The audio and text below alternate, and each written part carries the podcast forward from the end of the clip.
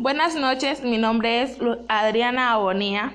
El presente podcast es un ejercicio académico del curso de enfermería de noveno semestre realizado para el curso de bioética con el docente Pedro Pablo Aguilera de la Universidad Santiago de Cali. La responsabilidad de lo que dice es únicamente de quien realiza este podcast. Buenas noches, mi nombre es Xiomara Arboleda soy enfermera jefe de la clínica Amiga en el servicio de urgencias. Yo, Xiomara Arboleda, identificada con número de cédula 1062 194 102, declaro que estoy en pleno uso de mis facultades mentales, que recibí explicación sobre el podcast y permito la autorización del manejo de todos mis datos personales a fines académicos para participar en el desarrollo del trabajo y herramientas estudiantiles para el noveno semestre de enfermería de la Universidad Santiago de Cali. ¿Qué caso recuerda en el ejercicio profesional que nos ilustre una decisión bioética compleja? Recuerdo eh, una noche en el servicio de urgencia infantil llegó una niña llamada María de tres años en compañía de sus padres. ¿Qué pasó? Eh, la niña llegó con dificultad para respirar. La mamá nos comentó que desde hace dos días la niña tenía fiebre, tenía tos, tenía ruidos en el pecho y que las flemas la hacían ahogarse. Eh, ella nos eh, le cuenta al médico que María tiene una enfermedad neurodegenerativa que se la diagnosticaron cuando ella pues tenía un, añito de edad. Eh, ha tenido episodios similares al que presentaba en este momento, pero se habían podido manejar en casa. Pero esta vez pues el episodio estaba siendo más severo, pues lo que hizo que los papás tuvieran que consultar al servicio. Entonces la niña presentaba fiebre, eh, dificultad para respirar, estaba pálida, cianosis perioral, eh, la saturación de oxígeno era de 87, era una niña totalmente desconectada con su pues mundo exterior. Eh, también la niña presentaba de retardo psicomotor, hipertonía generalizada y la radiografía de toras que le realizamos eh, mostraba condensación derecha, eh, infección bacteriana también presentaba. También se le aspiraron las secreciones, se le da oxígeno por mascarilla en el servicio. Después de haber realizado esos procedimientos, eh, se le da salida a la niña por parte del médico. Eh, se les entrega la receta, pues que habría que darle, los medicamentos que habría que darle, cómo deberían dárselos, eh, los antibióticos y que pidieran pues la cita para la, para la kinesioterapia, pues, eh, en el consultorio del doctor. El médico pues les dice que la niña por la enfermedad de base no es recomendable pues hospitalizarla, ya que no tiene posibilidades de sobrevivir. Y en este caso pues lo mejor es que la niña esté con su familia hasta su momento final. Fue realmente una decisión muy dolorosa para nosotros como equipo de salud tener que mandar a la niña a la casa sabiendo que ya no podíamos hacer nada por ella. Ante todo esto, los padres insistieron, insistieron, insistieron que se dejara la niña en el servicio, eh, para, para manejar, pues, o sea, para manejar nosotros los episodios que ella presentaba, porque en la casa se le hacía muy difícil hacer el manejo de esos episodios que la niña estaba presentando.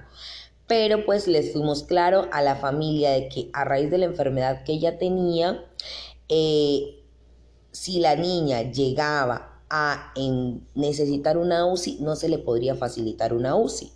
¿Sí? Em, pero los papás pues nos reiteraron que ella, ellos querían que se les prestar el servicio a la niña a pesar de porque eran los últimos momentos de, su, de la vida de la niña y pues más sin embargo no querían verla sufrir hasta el último momento de su vida. Entonces ahora ya haga la... ¿Qué valores o principios estuvieron en juego en ese caso? Pues yo considero que el valor, o bueno, en especial el principio ético que estuvo en juego allí, fue el principio de respetar y salvaguardar la vida, eh, que es el que nos impide el deber pues moral, eh, de cuidar la salud propia, de cuidar la salud de los demás y pues eso involucra los medios pues para nosotros poder lograr este objetivo de salvaguardar la vida. Y aquí pues estamos en el límite de la obligación moral, el respeto por el cuidado de la salud, cómo decir qué es lo correcto, qué era lo incorrecto y qué pues estaba dentro de nuestras posibilidades de hacer. ¿Fue una decisión individual o colectiva? Fue una decisión de forma colectiva, debido a que pues los procedimientos de salud por lo general y todas las actividades que uno realiza en salud eh, siempre se realizan de forma colectiva. Se tiene en cuenta pues uno, el personal de salud que está atendiendo a la paciente, dos, eh, los familiares, también se tiene en cuenta la opinión del paciente, pero en este caso la paciente, una niña de tres años, pues no podía decir por sí solita y siempre pues eran los padres tomando la vocería de las decisiones de la bebé. ¿Considera la bioética importante en su formación? Claro que sí, considero que la bioética es muy importante para nuestra formación profesional, por supuesto. Ella nos muestra los valores, principios éticos, nos recuerda el juramento hipocrático que nosotros realizamos. Eh, además, nos, eh, nos mantiene así como presentes eh, lo más importante, que nosotros trabajamos en pro del bienestar de nuestros pacientes y siempre teniendo en cuenta su familia, ¿sí? Porque hay que ver a los pacientes como seres integrales. Además, eh, nos recuerda la relación constante con las personas, el bienestar de estas personas, los derechos a una vida digna, a una muerte digna, a que se le gestionen los servicios sanitarios que la persona necesita, a la accesibilidad de estos servicios. ¿Sí? Además que un profesional de la salud siempre esté allí. Es que actualmente la bioética es una disciplina que nos abre puertas a una nueva vía de conocimiento, a la especialización, eh, nos habla sobre el conocimiento humano, trata las cuestiones éticas, las cuestiones morales, las conductas que nosotras debemos tener como individuos respecto a la vida dentro de nuestro ámbito profesional. Muchísimas gracias por la entrevista, Adriana. Y pues, Luisa Adriana Bonía, pues eh, déjame recordarte que uno como profesional de la salud siempre tiene que estar preparado para todas estas situaciones, porque no vamos a estar exentos de enfrentarlas. A veces nos toca tomar decisiones difíciles, pero tenemos que hacerlo. Para el segundo caso tenemos a Paula Andrea Gutiérrez, funcionaria de la S Norte. Buenas noches, mi nombre es Paula Andrea Gutiérrez, identificada con la cédula de ciudadanía 31 563 757. Yo, Paula Andrea Gutiérrez, declaro que estoy en pleno uso de mis facultades mentales, que recibí explicación y se me fue explicada el podcast. Autorizo la, autorizo la publicación de todos los audios seleccionados con el fines académicos para participar en el desarrollo de este trabajo. Herramienta estudiantil realizada por los estudiantes de noveno semestre del programa de enfermería de la Universidad Santiago de Cali. ¿Qué caso recuerda en el ejercicio profesional que nos ilustre una decisión bioética compleja?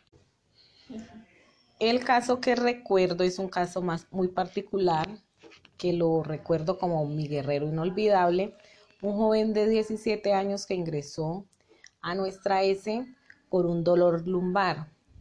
Este joven llevaba varios días, varios meses que presentaba este dolor y que lo había y que lo había no le permitía realizar todas sus actividades diarias. Al ingresar le tomaron muchos exámenes y se dejó hospitalizado en donde a las semanas le diagnosticaron un tumor en la columna vertebral. Pues fue un diagnóstico que nadie se lo esperaba, ni tanto el joven ni como su familia. Entonces fueron, fueron alrededor de dos meses hospitalizados. El joven al inicio no se daba, no tenía, no se daba cuenta de su diagnóstico. Cuando la, la idea de la familia era que, pues que él no tuviera conocimiento de, de todo lo que estaba pasando él, pues el diagnóstico como tal. Y cuando un día llegó un médico y sin, sin plena autorización de la familia, le dijo al paciente cuál era su verdadero diagnóstico y que le quedaba muy poco tiempo de vida. Era un joven que tenía muchas ganas de vivir, con toda una vida por delante, con muchos sueños y ese médico no tuvo en cuenta pues en ese momento todo lo que representaba esa enfermedad para este joven. Luego de él, saber pues su, eh, su diagnóstico, el paciente empezó pues a decader y alrededor de menos de 10 días el paciente el paciente el paciente luego entró en una depresión que terminó con su vida en muy poco tiempo. Entonces esa fue la situación que más me ha marcado en el transcurso de mi carrera, porque ver ese joven como una decisión de un profesional que no pensó tanto en él, en, el, en él como paciente, sino decirle la verdad de esa manera, considero que fue algo que no se debió haber hecho de la manera que se hizo.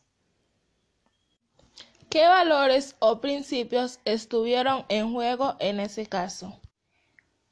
Considero que uno de los principios que se, que se vulneraron allí con este paciente fue la confiabilidad, porque el profesional tenía que haber respetado la decisión que, los, que la familia había tomado con respecto al mantener en secreto el diagnóstico con el paciente.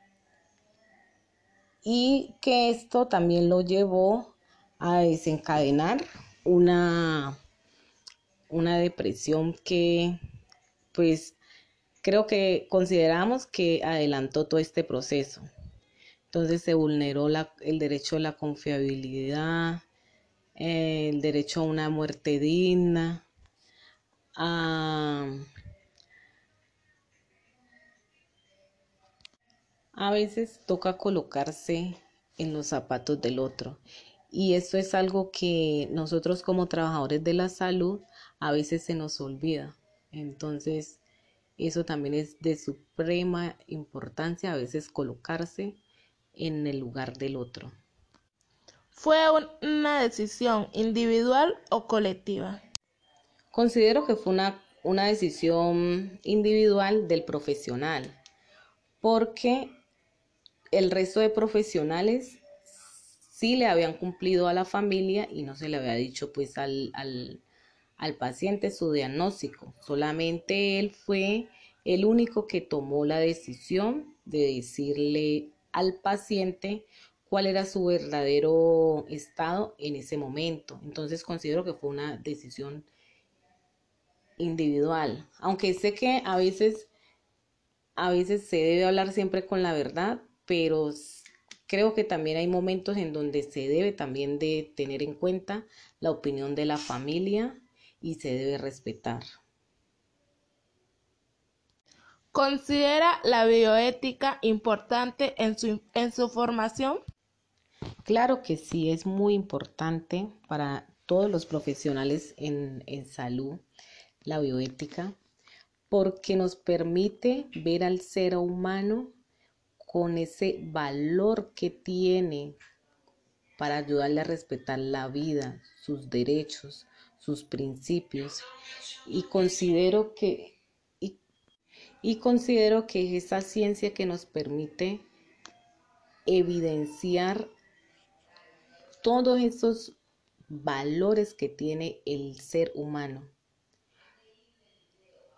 En nuestra profesión no podemos dejar a un lado la bioética.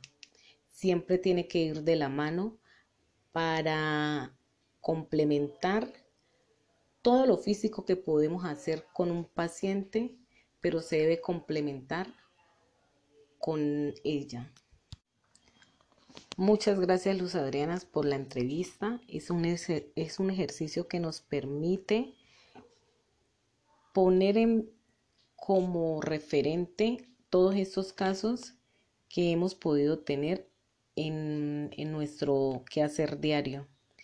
Y a ustedes les sirve como ejercicio para evidenciar lo que comúnmente pasan en las, en las instituciones.